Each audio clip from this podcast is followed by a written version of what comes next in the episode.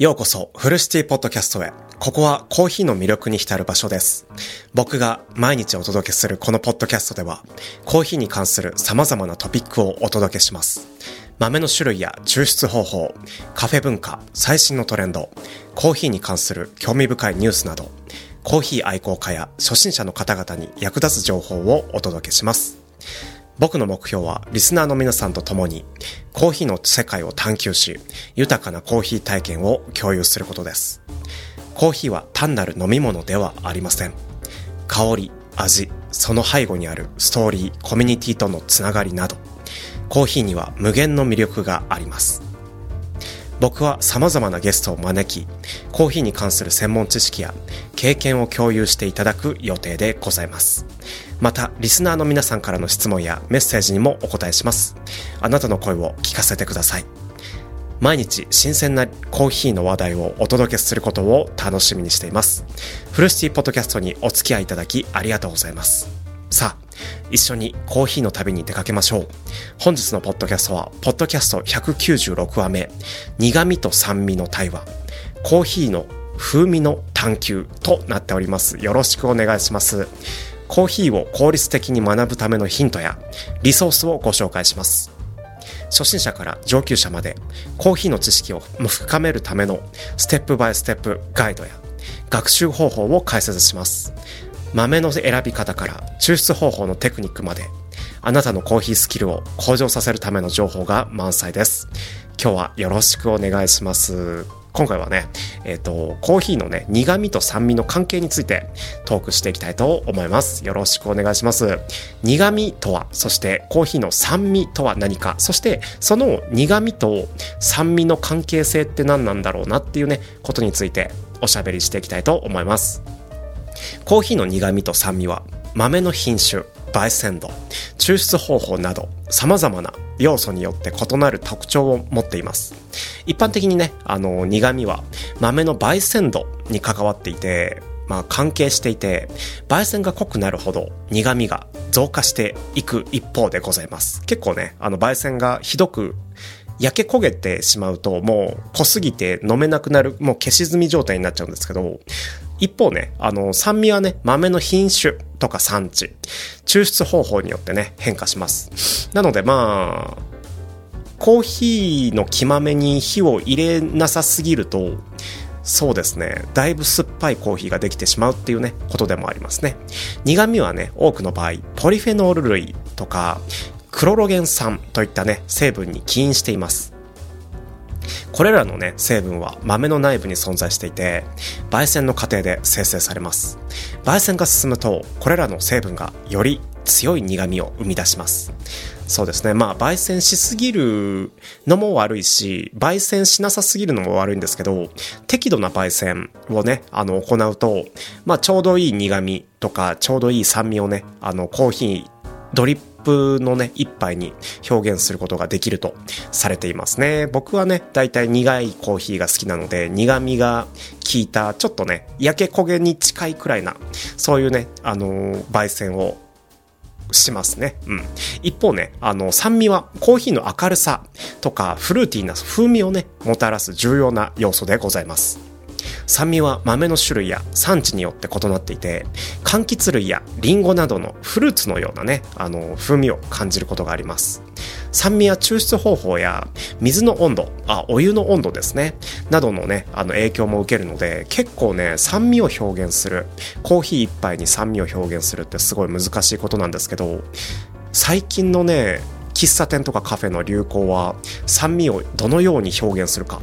あの自分のお店のコンセプトに合ったようにどのように酸味と苦味のバランスをこう表現するかっていうことがね大事なんじゃないかなとは思っていますね。コーヒーの苦味と酸味は、まあ、個人のね、好みによっても、異なる評価をね、受けますね。やっぱり苦いのが好きっていう方は、酸味があるコーヒー嫌いっていうし、逆にね、酸味のコーヒー、酸味があるコーヒーが好きっていう方は、苦味のあるコーヒー嫌いっていうね、人もいるので、まあ、そうですね、まあ、苦味と酸味ってね、結構難しいんですけど、苦味と酸味がどちらも効いたコーヒーってあんまり存在しなくて、苦いコーヒーは苦い。酸っぱいコーヒーは酸っぱいみたいなね、感じなんですけど、やっぱりね、まあ僕、フルシティポッドキャストの僕はね、あの、苦味が特別に聞いたすごい素晴らしいね、コーヒーを探し求めて、そして自分でね、あの、作り出しているんですけど、やっぱりね、そんな自分もね、あの、酸味があるコーヒーを作らないっていうか、あのお店に出さないってね思ってしまうくらいね自分の好みのねあの問題によって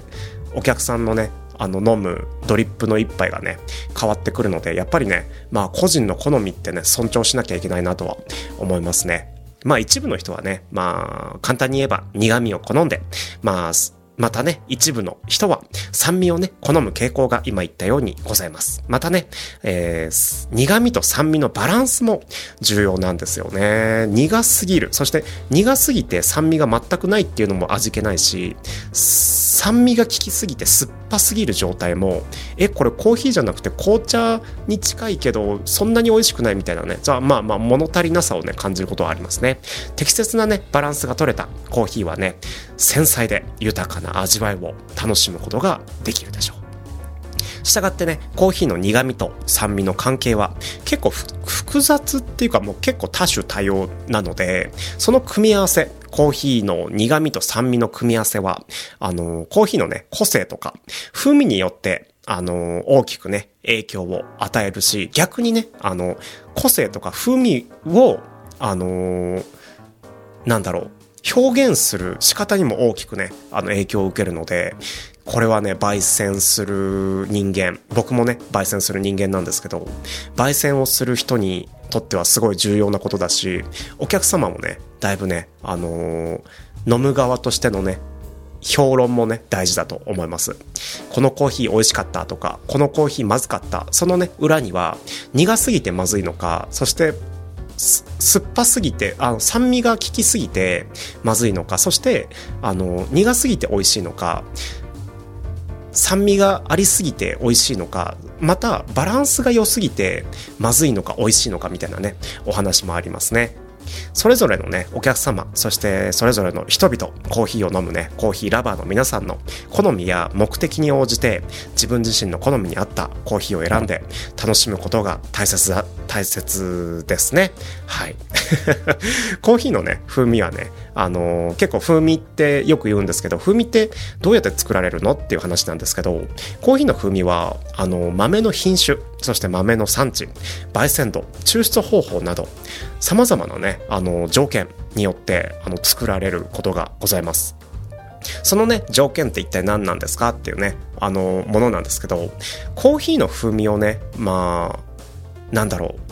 代表する条件ってね、いくつかあって、まあ、ちょ、ちょっと難しい話なんですけど、一応ね、5つにまとめてきました。それが、1つ目がフルーティーな風味ですね。コーヒーには様々なね、フルーツの、あの、フルーツに由来するね、あの酸味が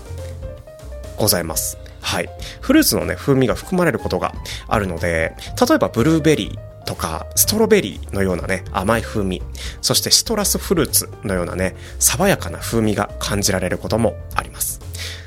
チョコレートやカラメルの風味もありますね。コーヒーにはチョコレートやカラメルのような甘い風味が含まれることがあります。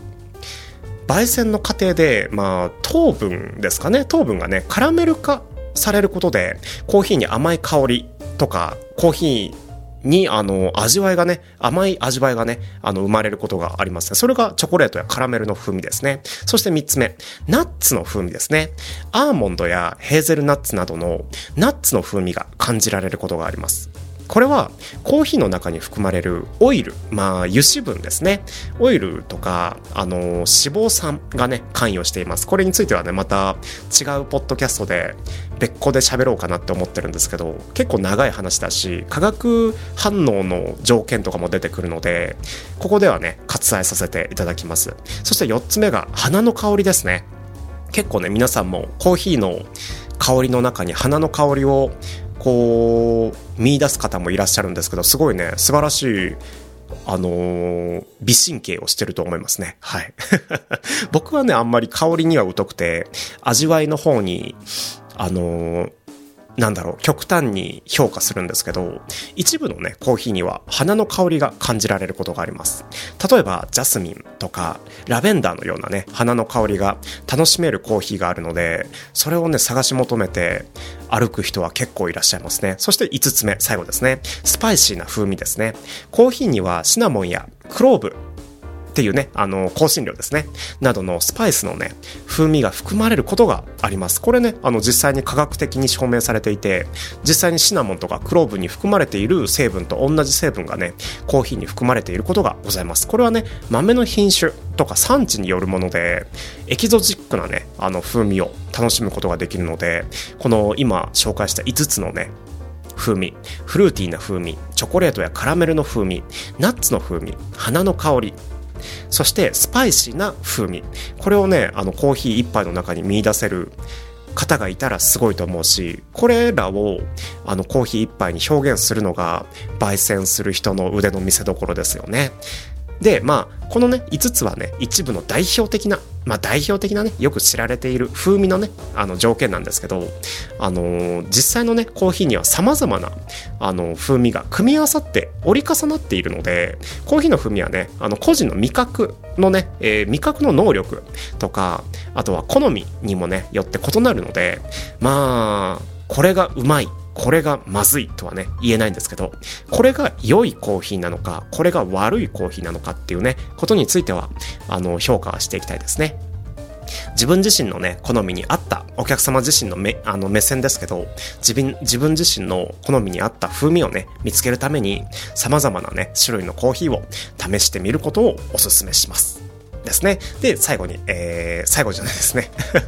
最後じゃないね。えっとね、あのー、苦味と酸味のバランスってね、単語がさっき出たと思うんですけど、コーヒーの風味の中でも、あの、味わいの中でもね、あのー、苦味と酸味はね、非常にとても重要なね、要素でございます。これらのね、要素のバランスは、コーヒーの味わいを決定する上で、重要な役割を果たします。苦味は一般的にコーヒーに含まれるタンニンっていうね、あの、ウイスキーの、ウイスキーにも含まれる成分なんですけど、タンニンとかカフェインですね。皆さんご存知の通り。カフェインなどの成分によってね、もたらされることが多いです。苦味はコーヒーの力強さとか、深みとかをね、与える要素であって、で、適度なね、苦味は、適度なね、苦味は、コーヒーの味わいをね、引き立てることがあります。けど、あのー、苦すぎるっていうななんだろう角の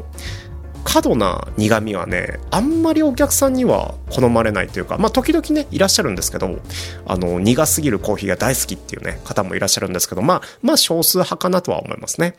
まあ一方酸味はねコーヒーの鮮やかさとかね明るさをね、もたらす要素でございます。酸味はね、コーヒー豆の品種、そして産地、焙煎度によって異なる特徴を持ちます。まあ、酸味がありすぎる。まあ、なんていうのかな、酸っぱすぎるっていうのかな。酸っぱすぎるっていういうコーヒーはね、あの、味わいをね、まあ、活気づけフルーティーやシトラスのような、鮮やかな風味をね、引き出すことがあるんですけど、まあ、それ、あ、じゃそうだね。うん。あんまり、あんまり酸味が効きすぎると、酸っぱく、まあ、参拝したっていうか、なんだろう、酸っぱすぎて、不快に感じることがね、あるので、適度なね、あの、酸味を表現したコーヒーがね、ちょうどいいとされていますね。苦味と酸味のバランスは個人の好みによってね、また言うんですけどね、個人の好みによってあの異なる場合があります。一般的には苦味と酸味のバランスが取れているコーヒーは多くの人に好まれます。まあ万人受けするっていうか。けどね、まあそれぞれのね方の味覚に合わせて苦味と酸味のバランスをねあの調整することもね可能なのでお客様自身で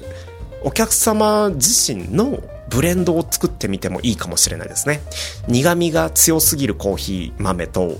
酸味が強すぎるコーヒー豆合体させたらバランスがいいコーヒー豆ができるんじゃないかなって思ってるんですけど、思ってて、で、自分で作ったことあるんですよね。そしたら、あのー、暴れたっていうか、口の中で暴れるような、すごいなんか弾けた、尖ったコーヒーができたのはいい思い出です。コーヒーのね、苦味と酸味のバランスを楽しむ、楽しむためには、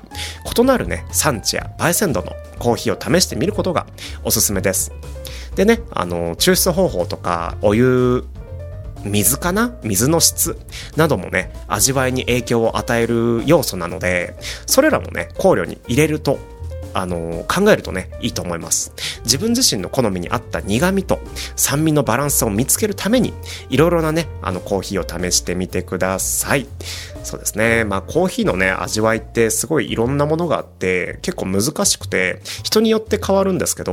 まあ、コーヒーの味わいをね、代表的に喋ってよってね、言われたら、まあ、先ほどね、あの、喋った苦味、酸味ですね。そこに、そうだな4つ付け加えようかな。甘味。甘味とも読みますね。甘味、香り、ボディですね。これをね、説明したいな。甘味はね、コーヒーにあの甘甘みですよね。これはね糖分とか先ほど言ったねカラメル化された糖分などがね引き出すものなんですけど適度な甘味はねコーヒーのバランスバランサーのねあの役割を果たしますね。苦味とかあの酸味をねあのー、和らげる役割を果たすのでまあ甘味をね引き出した甘いタイプのコーヒーはね素晴らしいと思います。でね香りなんですけどコーヒーの香りはね非常に重要な要素です。焙煎の過程で、まあ、香りがね、生成されるし、コーヒー豆の種類とか、コーヒー豆が、えっ、ー、と、収穫できる産地にもね、あの、よる個性的なね、香りが表現されることがあります。香りはコーヒーを飲む前から、そうですね、あの、マグカップに口をつけた時点でね、あの、楽しむことができるので、結構、まあ、一番重要かもしれない。苦味酸味より重要かもしれない。うん。でね、ボディなんですけど、コーヒーのね、ボディは口当たりや舌触りをね、表現します。まあ、ボディはね、なんて言うんだろうね、軽い、軽いボディだねとか、まあ、中ぐらいのボディだねとか、濃厚なボディだねとかね、あの表現するんですけど、コーヒーのね、粘性とか重さをね、しま示しますね。まあ簡単に言えば口当たりと舌触りです。うん。舌触りがなんか、なんかこう軽いな、みたいな。そういうコーヒーは大体酸味があるし、舌触りがなんか濃厚で、なんだろう、こう、すごいへばり、へばりつくじゃダメだよね。うん。へばりつくはもうちょちょっとそれ危険なコーヒーだけど、うん。そうだな。ショコラのようなみたいなね、あの表現をしますね。でね、6つ目、6つ目ね、先ほどね、言うの忘れてたんです、忘れてたんですけど、アフターテイストですね。アフターテイストっていうのは、まあ飲んだ後に、コーヒーを飲んだ後にね、口に残る味わいをね、指しますね。長く持続するアフターテイストっていうのは、まあ、あの、コーヒーのね、成分が口に残る状態が長く持続するっていうんですけど、長く持続するアフターテイストっていうのは、コーヒーの品質とか風味のバランスの良さをね、示す指標となるので、アフターテイスト、あの、飲み、あの、後味ですね。後味がいいとか悪いっていう表現をする方いらっしゃるんですけど、後味がいいね、コーヒーはね、もう本当にいいコーヒーだと思います。後味が悪いコーヒーはね、悪いコーヒーだと思う。結構ね、苦すぎるコーヒーとか、酸っぱすぎるコーヒーって後味悪いんだよね。うん。これらのね、あの6つのあの要素がね、コーヒー豆の品種、産地、焙煎度、抽出方法、水の質などのね、あの要素によって影響を受けるので、まあ、いろんなね、要素が組み合わさることで、独自な、独特なコーヒーのね、味わいが生まれます。コーヒーの味わいを楽しむためには、いろいろなね、コーヒーを試してみて、自分の好みを見つけてください。ということで、今日はね、ここまで聞いてくださり、ありがとうございました。えー、コーヒーのね、愛好家さんの皆さんへ、フルシティポッドキャストへの、あの、質問やね、コメントをお待ちしてるので、ぜひね、あのー毎日ね、コーヒーのことについてトークしているフルシティポッドキャストなんですけど、僕はね、あの、リスナーの皆さんからの質問やコメントをね、とても大切に重要と思っているので、コーヒーに関する疑問とか、まあ皆さんもね、あると思います。コーヒーに関する疑問とか、興味深いトピックとか、おすすめのコーヒー豆とか、まあカフェ、おすすめのカフェとかね。あるいは、まあコーヒーにまつわるエピソードとかね、どんなテーマでも構わないので、僕はね、あなたの声をお聞きしたいです。もしね、質問やコメントがあれば、ぜひ下記の下のね、あの、下のコメント欄に書き込んでください。僕はね、それぞれのコメントに真摯にね、向き合って、フルシティポッドキャストでお答えしたり、エピソード内、このね、ポッドキャスト内で、あの、取り上げたりすることもね、あるでしょう。あなたのね、声は、私たちのポッドキャストをより豊かにするものでしょう。共にね、コーヒーの旅を楽しんでいきましょう。フルシティポッドキャストにお付き合いいただきありがとうございます。コメント欄をお待ちしております。コーヒーライフを共に楽しむフルシティポッドキャスト。今日もありがとうございました。フルシティポッドキャストでは、コーヒーの情報をお届けするだけではなく、リスナーの皆さんからの質問やコメントにも大きな価値を見出しています。あなたの声は私たちのポッドキャストをより豊かなものにし、コーヒー愛好家のコミュニティを広げる一筋の光となります。僕はね、あの、毎日コーヒーの世界を探求して、新たなね、発見や魅力を共有することをね、あ、それもね、あの、楽しみにしているので、もしね、あの、質問とかコメントがあれば、ぜひ引き続きお寄せください。僕はそれぞれのね、あの、声に目を通して、ポッドキャスト内で答えたり、次回のね、エピソードで取り上げたりすることもございます。さあ、次回のエピソードでもお会いしましょう。素晴らしいコーヒーの世界を一緒に楽しみましょう。フルシティポッドキャストにお付き合いいただきありがとうございました。それでは、良い一日をお過ごしください。失礼します。